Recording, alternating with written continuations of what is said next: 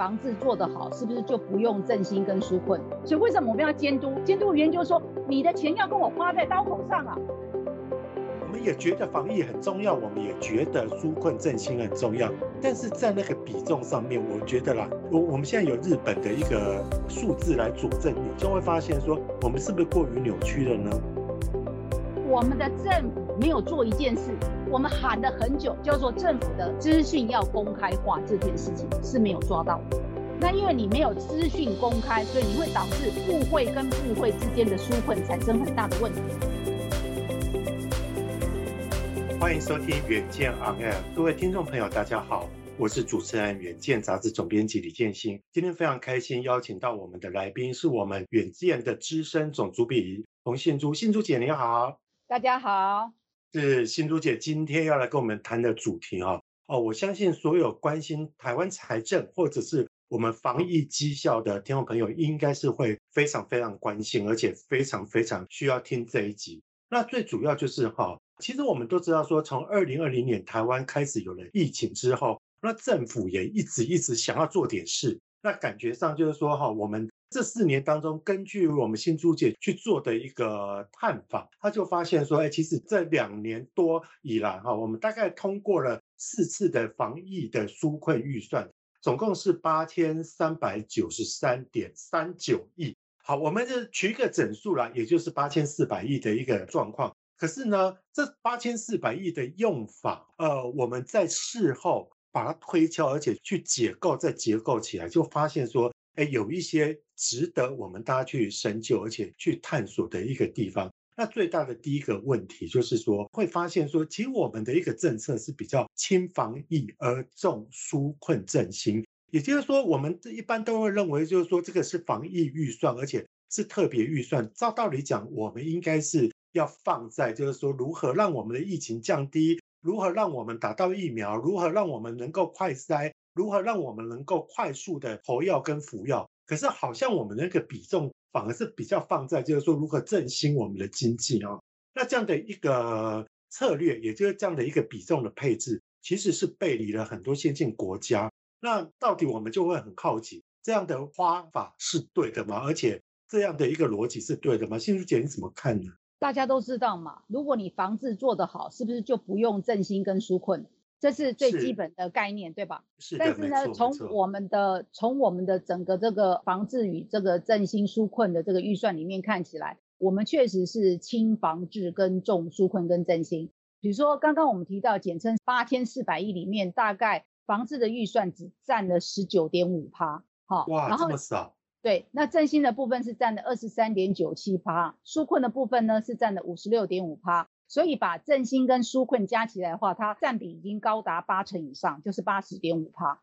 所以这个状况我们再来跟日本做比较，其实是比较不一样，因为一般的比较正常的做法应该是说各占三分之一，比如说日本它就是防治的时候。它是占三十二点二趴，振兴转型是占三十一点五趴，个人跟企业纾困是三十一趴，那其余的四点二趴。所以听众朋友可以听得很清楚，就是说大概他们就是防治、振兴跟纾困各占三分之一。那我们的这个做法就是会很奇怪，就是说可能啊，我在猜想，就是我们在二零二零年的时候呢，我们认为我们是全世界这个疫情做得最好的国家嘛，因为是模范生嘛。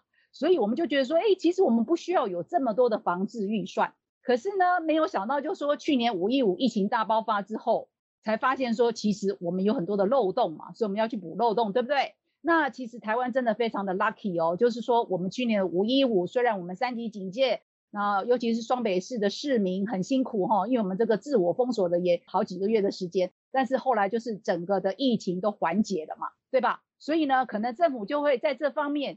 我觉得就会比较疏忽了，疏忽了之后呢，他也不觉得说他要做很多这样的事情，也觉得台湾真的是一个平行的世界，因为他可能认为新冠病毒不会进入台湾吧。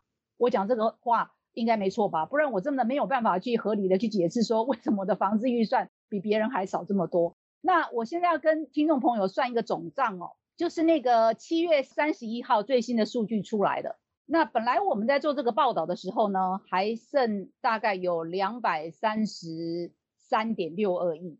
但是呢，截至目前为止到七月底，因为今天是八月二十二号嘛，哈，七月底其实我们只剩下一百零一点四二亿。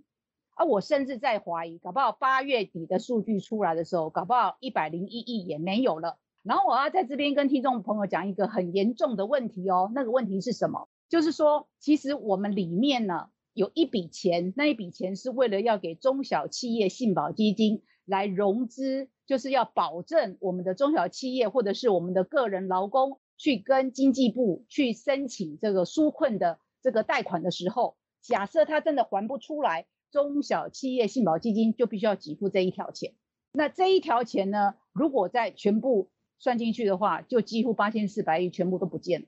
意思就是说，钱都花的差不多了。这样听懂了吗？就是摸紧压了。哇，我觉得刚刚听信珠这样讲啊，真的会发现是一个很严重的问题，因为毕竟八千四百亿不是一个小数目。那我相信啊，就是说。你钱只要花在刀口上，花在该用的地方上，我觉得大家都非常乐见其成嘛，都编了这么多的钱。但我觉得刚刚信珠讲到一个非常重要的一个重点，就是说，呃，我们也觉得防疫很重要，我们也觉得纾困振兴很重要，但是在那个比重上面，我觉得啦，我我们现在有日本的一个数字来佐证，你就会发现说。我们是不是过于扭曲了呢？我们是不是在放的一个比重上会有很大的一个一个不对的地方？而且其实我觉得刚刚信珠讲的，我最有感的就是说，哎，你治病你就是要从源头开始嘛。如果说哈我们的防治做得很好的话，照道理讲，你其实纾困也不用，还紧的用现了来啊。对，是来，是我要我要告诉大家哈。我已经拿到一个证据，这个证据是什么？就是表示以前我们真的是轻防治重振兴纾困。你知道为什么？我刚刚跟听众朋友讲说，已经没有钱了，米缸里面没米了。为什么？因为我们在从呃六月底的这个执行明细表跟七月底的执行明细表里面，最大最大的一个落差是在哪里呢？我们总共有十一个部会会分到钱，那卫福部本来它是分到。一千八百多亿的预算，结果你知道吗？在七月底的时候，它变成两千两百四十四点四七亿，等于说在一个月之间，它多出了四百一十七点二二亿。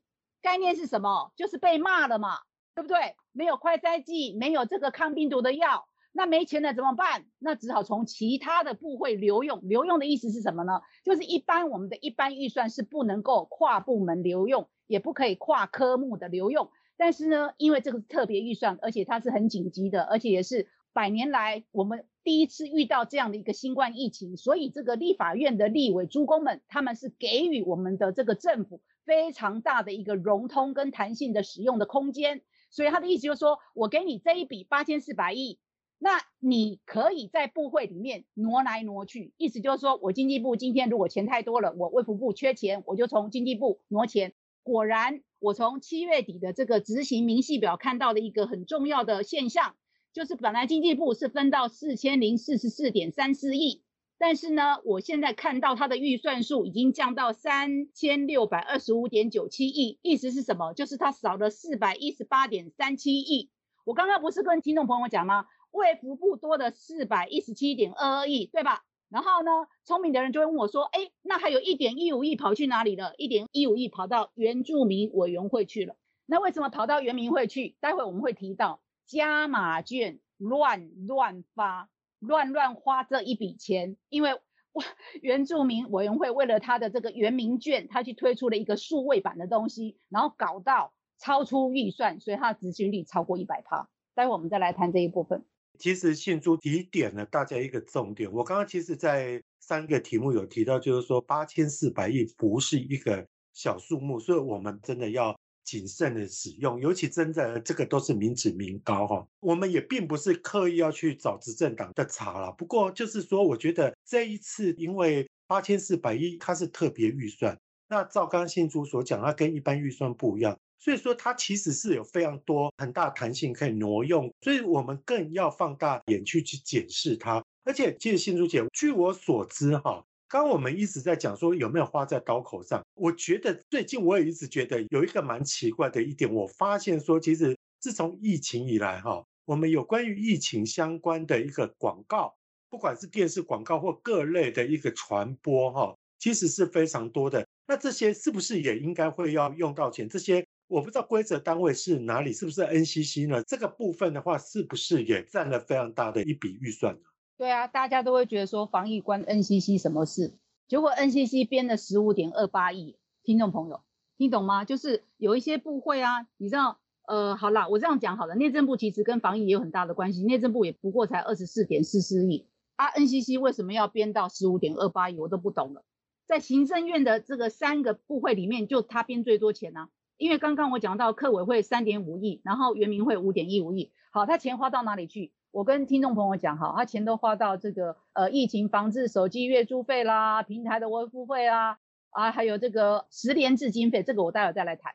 还有一笔就是刚刚这个建兴提到的，就是说补助广电业者协助播放防疫讯息。记不记得每天我们都看到说前副总统。陈副总统在这个 电视上面呼吁大家要做什么事情，一直不断的呼吁这些不用钱吗？当然要钱啊，这些是编了一亿六千八百万，对吧？那是不是一定要编到这么多钱做这样的事情？那就见仁见智。那我要跟你讲说，为什么立委会很生气？记不记得那时候为了要弄一个这个所谓的疫情防治简讯的实联制经费，那时候执政党是编了八亿的经费。后来呢，被在野党砍到剩下三亿啊，请问一下啊，三亿不够吗？当然够啊，如果不够的话，你现在不就哇哇叫了吗？啊，事实上没有哇哇叫啊。好，我跟大家讲，为什么这一笔账要好好算？十连制的目的是为了什么？不就是查足迹嘛？就是说，当你发现你的足迹跟确诊者重叠的时候，他是不是要跟你讲，就是说啊，你要注意，你要小心。所以记不记得在去年五一五的时候，大家都很乖，我们要去这个，比如说在这个超商的门口，不是有个 QR code，你要去扫 QR code 吗？扫了 QR code 之后，他就叫你要按下去，他就会回简讯。回简讯是什么意思？就是回到政府端，他们那边要去勾机嘛。好，可是你知道多好笑吗？我真的是觉得上帝啊，有一个软体工程师跟我讲，就是说我们的简讯实联制简直只有幼儿园的程度。为什么？因为你可以去改它，你知道吗？就是说你自己可以去调动你末二码的数字，那有的人就是给你随便调两个，比如说前后呃后面两个号码就对调，对调之后你再传回去，他追不到你啊。那为什么他们要去干这种事？其实理论上民众是不应该做这件事。那很简单嘛，就是他不愿意被隔离嘛，他不愿意被你抓到说啊，因为你跟确诊者足迹，因为那去年的时候我们是清零政策，所以我们很严谨。只要被抓到说你跟确诊者有在一起，或者是怎么样的话，你就要被隔离，对不对？那被隔离的概念是什么？就是你不能上班、不能上课、不能做生意，所以就有人会去钻这个漏洞。我后来才知道说，天哪，我们连那个幼儿园程度的十连制这样的一个软体设计都没有，你可以任由所有的民众去跟动跟修改，那这样的意义在哪里？没有意义，对吧？好，记不记得我们还有所谓的疫苗预约平台？是不是一开始的时候使用的体验是不够 friendly，就是 user，就是我们使用者的使用经验是不佳的。那大家都发现，从二零二零年到二零二一年，关贸网络公司单独的承包的口罩、疫苗、振兴券、一方券、简讯实联制多项的政府标案，而且呢，这个东西都是在你案子通过后的三个月才半年之后，才能够在政府的采购网上看到这个绝标资讯。总共光是关贸这家公司拿的六点六亿的案子。我不是说关贸不能够去标这个案子，而是说你为什么是用限制性的招标？就像现在大家一直在谈很多新竹的工程弊案的原因，就是说他用限制性的招标，就是说今天全台湾省就只有这家公司被邀请去议价，那议价完了之后你就去做了，做完之后呢，在事后再补绝标的资讯，这个叫做什么？叫先上车后补票。那我就想问一句话，那你为什么要干这种事情呢？时间很紧急吗？全台湾就只有一家可以做吗？还是什么原因？我不懂。这就是为什么外界有很多的民众会有疑虑的地方嘛。我刚刚讲的，你高兴编一个实联制的简讯的费用，你要跟我编到八亿。如果今天不是在野党去监督，那我就八亿就全部给你啦。那全台湾的民众都很清楚，你知道这个政府很好玩哦，他预算编出去了，他不会再收回来耶。我举个例子好了，最近不是前一阵子大家讲石斑鱼的东西，你知道吗？当教育部要编五亿买石斑鱼给儿童营养午餐吃的时候，即便现在石斑鱼开始有管道可以出口，我跟你讲，这个预算都一定要花掉。这就是我们的政府，我们的政府说预算编出去就一定要花掉，不能够再收回来。所以为什么我们要监督？监督的原因就是说，你的钱要跟我花在刀口上啊。如果你的钱不是花在刀口上，那我干嘛要纳税呢？我一毛钱逃不掉。这就是为什么这一次民众会这么愤怒的原因。哇，这样听起来真的是哈，因为我觉得重点是在于，就是说哈，呃，我们对于预算，对政府预算，尤其特别是特别预算的时候，它有很多的一个模糊空间。那如果说我们得过且过，没有去监督的话，那很容易里面会有很多上下其手，跟包括有一些很荒谬的一些制度的出现嘛。那刚刚其实谢朱姐提到的是一个，就是说。呃，没有花在刀口上，也就是说，在 NCC 的那个啊，包括十连制那个，如果你没有严格去执法的话，你当初做那个的话，其实效果都会减半。那其实我觉得哈，刚刚我们有提到，就是说这次也放了比较多的比重在于就是纾困的一个部分，振兴的一个部分。但是我身边很多就是很需要被纾困的中小企业，或者是说一些商家也好，他们好像都会觉得说，哇，那。这申请的时候难度非常的高，另外一派就是说又有声音传出来说，又有部分的人有被重复纾困，那甚至就是说啊，在那个认定又过宽的一个状况下，那产生了两极化的一个一个状况。那个信书，你可以跟我们揭秘一下这个真相到底，就是说为什么同样一个纾困，但是民众的感觉会有两样情？我可不可以先打个岔？我觉得有一个观念非常的重要，我还是想跟听众朋友讲。我们的八千四百亿，它不是正常的预算，它叫做特别预算。什么叫做特别预算？它就是在为了要让你政府遇到紧急的事件，融通你，方便你再去举债的事情。所以这个不是在我们的举债上限的十五趴里面。我跟各位听众朋友报告一件事：八千四百亿里面，除了三百亿是前年度的税计剩余，意思就是说。我以前剩下的钱只剩下三百亿，我把它扣掉，我们有八千零九十三亿三千九百万，全部是要靠借贷而来的。借贷的意思是什么？是这笔钱是要再留子孙的。然后听众朋友不要忘了一件事情，我们这一次的防治跟振兴纾困不止八千四百亿，光是政府它本身有什么钱呢？他们有所谓的正常的预算的编列，一百一十年度政府还有总预算。还有特种基金，什么叫特种基金？比如说观光局，它有一个观光基金，还有其他的部会都有好多的基金的预算，你知道吗？光是这个部分又多出来的近四百亿，这个四百亿是不在八千四百亿里面的，所以如果真的要计较的话，搞不好都已经到九千亿了。那我回到刚刚坚信问的那个问题，为什么纾困会产生这么多的问题？我跟你讲，真的是没有办法。那我也必须要再讲哈，一开始可能我对你没有办法有太多的折旧的地方，就是毕竟这个是很特殊的状况，那没有人遇过嘛，啊，所以一定一开始是不懂的嘛，那不懂的就会发生很多的事情，就是说我该怎么样来纾困，对不对？该怎么纾困？那为什么会发生这样的问题？就是我们的政府没有做一件事，我们喊了很久，叫做政府的资讯要公开化，这件事情是没有抓到的。那因为你没有资讯公开，所以你会导致部会跟部会之间的纾困产生很大的问题。所以呢，等到到审计部的时候，他透过大数据才发现到说，哇，怎么那么多的部会有浮滥发放跟重复纾困的名单？比如说有一些已经移民的、已经死亡的、已经停业的、已经歇业的、已经解散或者是注销营业执照、车辆牌照。已经出境超过十年的有军公教的人都拿到纾困金，这是啥回事啊？还有什么？台电因为因应疫情，他办理的电费的减免的措施，有部分的公司负责人给我住在高级的豪宅里面，还享有这样的减税。